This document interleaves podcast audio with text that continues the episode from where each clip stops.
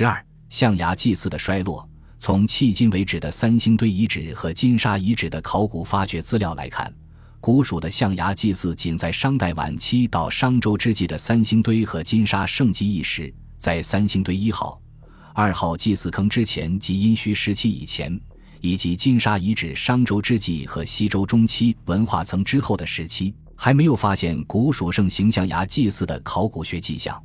透过这些现象，可以揭示出这样的结构关系：在族群结构上，金沙遗址商周之际文化层的主体族群是与三星堆文化相同的一个族群或亚族群；在政治结构上，金沙遗址商周之际文化层的政治单位是三星堆高级政体，即以鱼凫王为最高神权政治领袖的古蜀王国内的一个次级政体。春秋中叶以后，金沙遗址大大衰落，直到战国时期开明王朝定都成都，成都才再度繁荣，出现成都市商业街大型船棺葬墓地。从年代关系上看。商业街大型船棺葬墓地应与开明王有关，当为开明氏王族的墓地，而与春秋以前的历代古蜀王无关，并且其文化内涵也与金沙遗址不同。这就意味着金沙遗址是战国时期开明王以前的古蜀王国的遗存。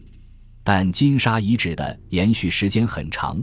其主体为商周之际到春秋中叶。文化面貌大致上是有所传承而又有所演变的，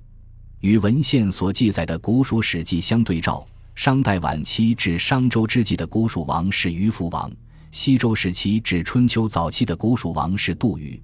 这一古蜀王朝的序列与金沙遗址的考古文化内涵大致上是相互吻合的。从这个意义上看。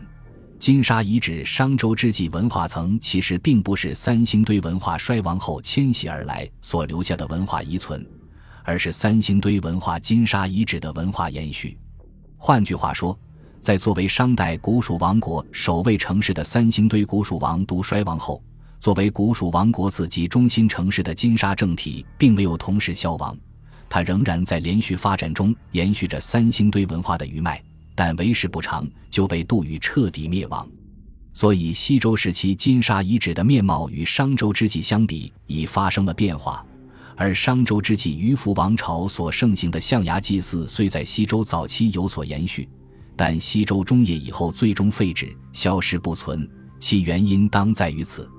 应当指出，我们在西周时期的金沙遗址中，能够发现商周之际古蜀文明的某些遗存，这是并不奇怪的。